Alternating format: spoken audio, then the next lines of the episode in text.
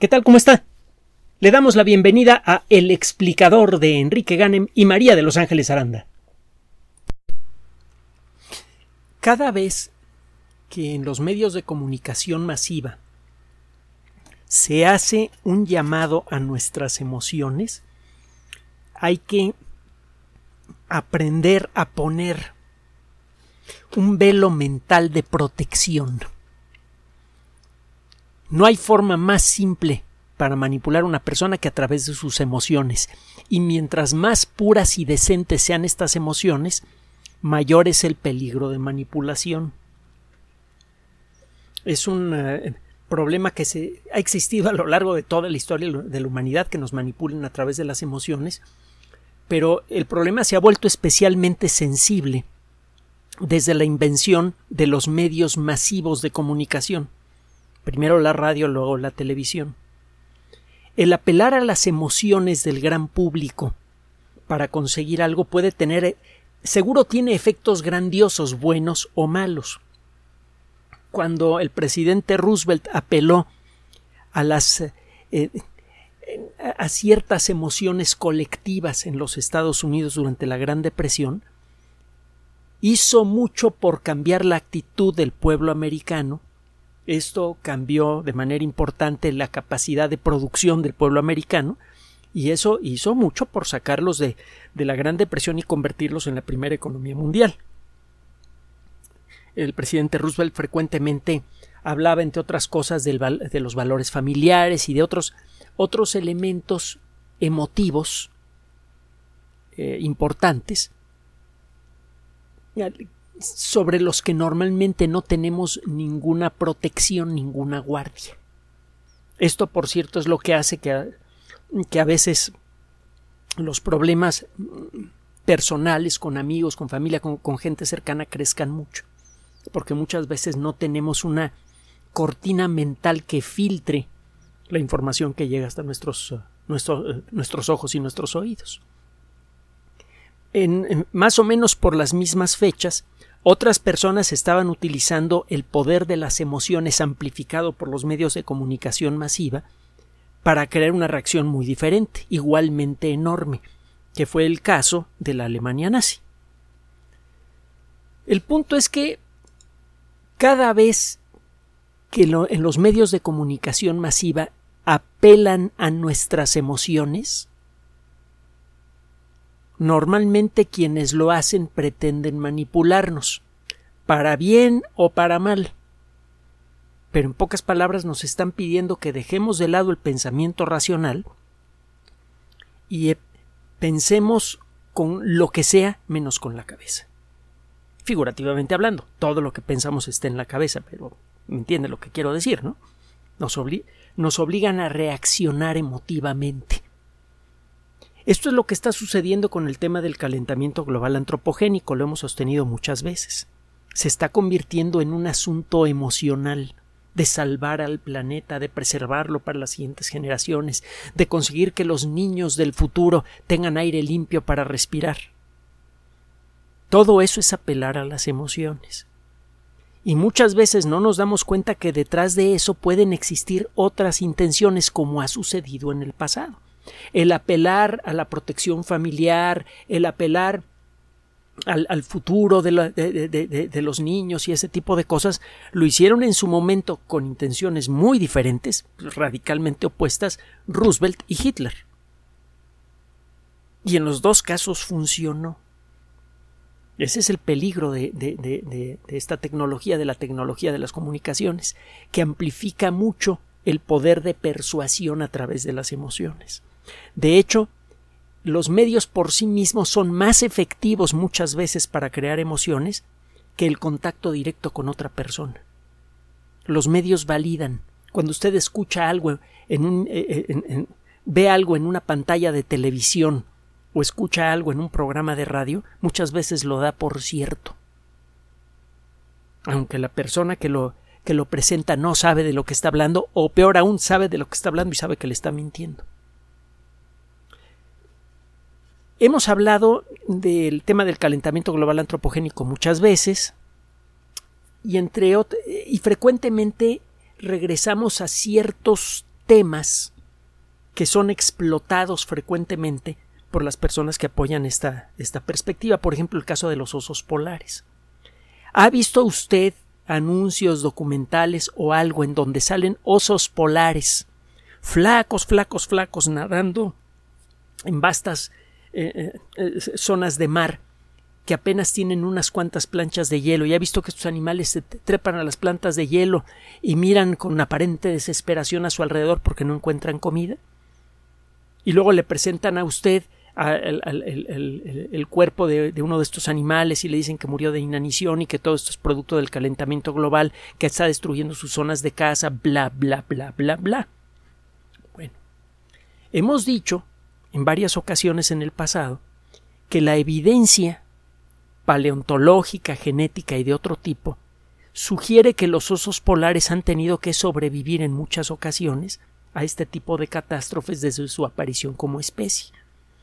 Existe una afinidad genética muy grande entre ciertos grupos de osos grizzly en el norte de América y los osos polares. Y se ha sugerido que probablemente en ciertas épocas de la historia reciente de la Tierra los genes de los osos polares están escondidos en animales que parecen ser osos grizzly. Alguna vez comentamos algo al respecto. No es de eso de lo que vamos a hablar. Vamos a hablar de un artículo que acaba de ser publicado en el Quaternary Science Reviews. El cuaternario es una etapa en la historia de la Tierra que incluye a las últimas glaciaciones y a nosotros, en pocas palabras. Puede usted buscar una definición más precisa en la Wikipedia, no tiene sentido que yo se la lea aquí. No es para eso este espacio. Digo, citamos a la Wikipedia y otras fuentes frecuentemente, pero no para repetirlas, ¿no? El cuaternario es la última etapa de la historia de la Tierra que incluye, entre otras cosas, a la última glaciación. Eh, Quaternary Science Reviews es una revista que publica artículos de investigación que tienen que ver con distintos aspectos del cuaternario. Evolución del clima, evolución de eh, geográfica, geológica, evolución de la vida, etcétera, etcétera. Es una revista de gran prestigio. Mm. Estos investigadores se pusieron a estudiar, eh, dirigidos por un investigador de la Universidad de Helsinki, en Finlandia, se pusieron a estudiar fósiles de osos polares que se han encontrado en varios países escandinavos e incluso también en Rusia. Y eh, encontraron algo muy interesante. Tenemos más o menos entendido qué es lo que ocurre, cuando menos en parte, al final de una glaciación. Recuerde que en los últimos dos y medio millones de años se han sucedido más de una veintena de ciclos de frío y buen clima. Se ve una temporada que puede durar 30, 40 mil años hasta 100 mil años, que hace un frío de los 10 mil demonios, la Tierra se cubre de casquetes polares, 20-30% de la superficie terrestre queda cubierta con capas de hielo que llegan a tener varios kilómetros de espesor, lo hemos dicho muchas veces. Eh, luego se viene un derretimiento muy rápido y luego una temporada que puede durar hasta unos 20.000 años, normalmente duran unos 10 o 12.000 pero pues, cada temporada es ligeramente diferente. Estas temporadas con un clima más o menos decente se llaman periodos interglaciares. Nosotros estamos viviendo en el último interglaciar. El último glaciar terminó hace 12.000 años más o menos, poco antes del inicio de la historia de la civilización. Y parece que van junto con pegado. El derretimiento rápido de los hielos producido por fenómenos naturales por una instancia de calentamiento global grave, pero no antropogénica, mucho más intensa que el calentamiento que estamos experimentando ahora, eso hizo que se comenzara a derretir el hielo en los casquetes polares. Eso comenzó a revelar eh, el suelo que está abajo y ese suelo es muy oscuro. En la mayoría de los casos debajo del hielo polar, en, el hemisferio norte, digamos al norte de Canadá, encuentra usted eh, material lodoso de color muy oscuro y los materiales oscuros absorben muy bien la energía del sol. Se comienza a derretir el hielo que es blanco y que refleja mucha luz solar. De pronto comienzan a aparecer manchas oscuras de lodo debajo de ese hielo. Y cuando esto llega a ocurrir, ese terreno oscuro absorbe mucho, mucha energía solar, se calienta y ayuda a derretir al hielo circundante. Eso hace que aumente la cantidad de tierra oscura que absorbe mucha energía solar y que calienta aún más al ambiente. Este proceso se va retroalimentando y eso es lo que aparentemente produce el deshielo acelerado al final de un periodo glaciar y al inicio de un interglaciar. No sabemos por qué se inicia el derretimiento. Parece que tiene que ver con ligeros cambios en la órbita terrestre, con cambios en la orientación del eje terrestre. Eh, no lo tenemos bien claro, pero parece que por ahí va la cosa. Bueno, al final del último interglaciar se viene este derretimiento rápido, queda mucha agua disponible en forma de grandes lagos. De hecho, todavía existen grandes lagos que son resultado de, del derretimiento de los últimos glaciares, los grandes lagos en los Estados Unidos, el lago Baikal y otros grandes cuerpos de agua, principalmente en el hemisferio norte, muy al norte, son el resultado del derretimiento de grandes casquetes de hielo. Y esa agua ayuda a mantener viable el terreno para la vegetación en muchos kilómetros a la redonda, eso hace que crezcan grandes bosques, eso genera mucha, eh, mucha materia prima para la vida y parte de esa materia prima la usamos nosotros. Enorme disponibilidad de materias primas naturales, por ejemplo, grandes troncos de árbol y eh, mucha vegetación de muchos tipos diferentes y, y una fauna también muy abundantes, sirvieron de base de pie para establecer la primera las primeras civilizaciones hace unos 10.000 años. Bueno, pero no es de eso de lo que le quiero platicar. Resulta que estos investigadores encuentran eh, eh, que en, la zona de, de la península escandinava y al norte de Rusia hay evidencia de que la temperatura promedio durante el verano era de 6 a 10 grados centígrados sobre cero. A esa temperatura no puede existir hielo. Hay evidencia clara que sugiere que únicamente en el último interglaciar, y de manera natural sin que interviniera el ser humano, se llegó a derretir una buena parte del hielo que hay en todos los continentes en la parte norte. Hace poco platicamos sobre este asunto, pero desde otra perspectiva, un artículo que demuestra que eh, el, polo norte, que es una plancha de hielo que flota por encima de un océano que tiene cuatro kilómetros de, de profundidad, se derritió continuamente durante el último interglaciar, el, el, el, penúltimo interglaciar, no el último porque estamos viendo en el último. De manera natural desapareció el Polo Norte. Y ya lo dijimos en aquella ocasión, si ahorita está desapareciendo el hielo en el norte y llega a desaparecer por completo, no vamos a saber si fuimos nosotros o no, porque en el último, en el interglaciar anterior pasó, y hay motivos para creer que ha pasado regularmente en los veintitantos periodos interglaciares que han transcurrido desde que la Tierra entró, en esta etapa de enfriamiento cíclico hace dos y medio millones de años. Se ha pasado muchas veces, pues. Bueno, estos investigadores encuentran esto, que en el territorio de los osos polares hubo un derretimiento completo en este al principio de este último interglaciar en el que todavía estamos viviendo. No hay forma de saber si pasó lo mismo en interglaciares anteriores con la información que ellos pudieron recabar, pero sospechan que sí. Hay buenos motivos para creer que en cada interglaciar se derrite suficiente agua como para que quede libre de hielo prácticamente toda la parte norte del continente americano y del continente eurasiático. Y es allí en donde viven los osos polares. Y lo que encontraron estos investigadores es, eh, en, pocas palabras, que los osos polares pues, obviamente no se murieron de hambre a pesar de que estaban viviendo en una situación peor que la que hay ahora. Es decir, en aquella época los osos polares no encontraban una sola plancha de hielo en donde pararse y aún así no se extinguieron. Este trabajo eh, abre camino para un montón de otras eh, observaciones. Sabemos que, en términos generales, en los últimos cuatro mil años, la Tierra se ha ido enfriando en términos generales. Probablemente nosotros hemos afectado ese ciclo con todas las cosas que le estamos haciendo a la atmósfera. Probablemente no, no lo sabemos. Esta tendencia al enfriamiento de los últimos cuatro mil años se ha ido suavizando. Hay motivos para creer que a lo largo de la historia de los interglaciares esto pasa.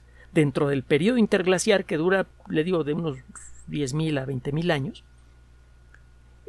se vienen temporadas en donde hace más frío y en donde hace menos frío. No podemos distinguir con la información actual si el, el, alentamiento de este proceso de, de, congelamiento de los polos de los últimos siglos ha sido causado por la mano humana o no. Es tan, tan tenue el, el proceso que es difícil decir si, si puede ser atribuido a nosotros o a causas naturales.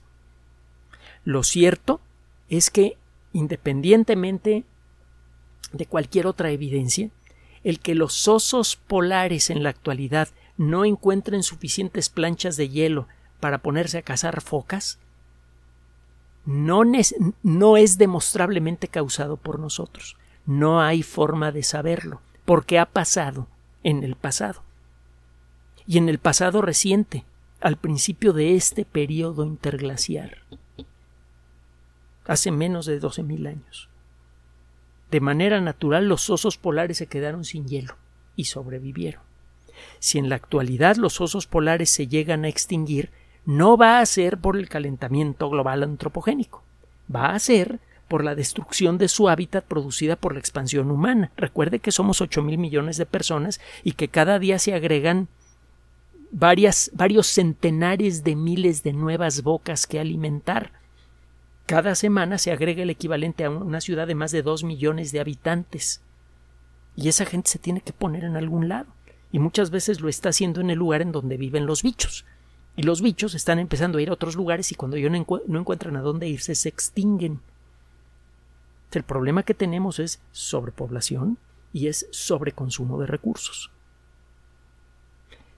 La próxima vez que vea usted un anuncio sobre el tema del calentamiento global, que tenga musiquita y que le saque a los pobres osos polares muriéndose de hambre, no se lo crea. Están tratando de moverlo por el lado de las emociones y las emociones son siempre inconscientes. Todas las emociones, las buenas y las malas, pierden su poder sobre nosotros cuando las vemos actuar. Pero normalmente no hacemos eso, no nos ponemos a estudiar nuestras propias emociones y por eso somos víctimas de ellas.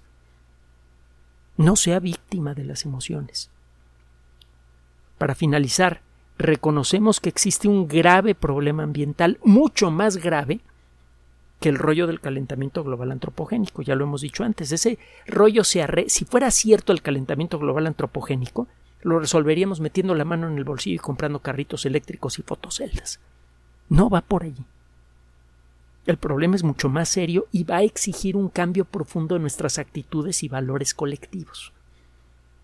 No nada más en meter la mano a la bolsa y, sacar dinero para comprarse un carro eléctrico y una bicicleta y dejar de consumir gasolina. Eso no va a salvar al mundo. Eso lo único que va a hacer es mejorar los estados financieros de las compañías que pagan los anuncios que sirven para manipular las emociones de personas como nosotros. No se deje. Si de veras quiere salvar al planeta, recuerde que para resolver cualquier pequeño o gran problema, individual o colectivo, lo primero que hay que hacer es pensar con la cabeza fría. Gracias por su atención. Además de nuestro sitio electrónico www.alexplicador.net, por sugerencia suya tenemos abierto un espacio en Patreon, el explicador Enrique Ganem, y en PayPal, el explicador patrocinio por los que gracias a su apoyo sostenemos este espacio. Puede usted descargar gratuitamente estos audios en formato MP3 en Spotify y en iTunes como El Explicador sitio oficial y en SoundCloud como El Explicador y con formato de video en YouTube en El Explicador sitio oficial. Recuerde nuestras redes sociales de siempre, Twitter Enrique-Ganem y en Facebook Enrique Ganem sitio oficial, el explicador y los grupos que usted ya conoce. Finalmente, el explicador siempre somos María de Los Ángeles Aranda y Enrique Ganem. Gracias.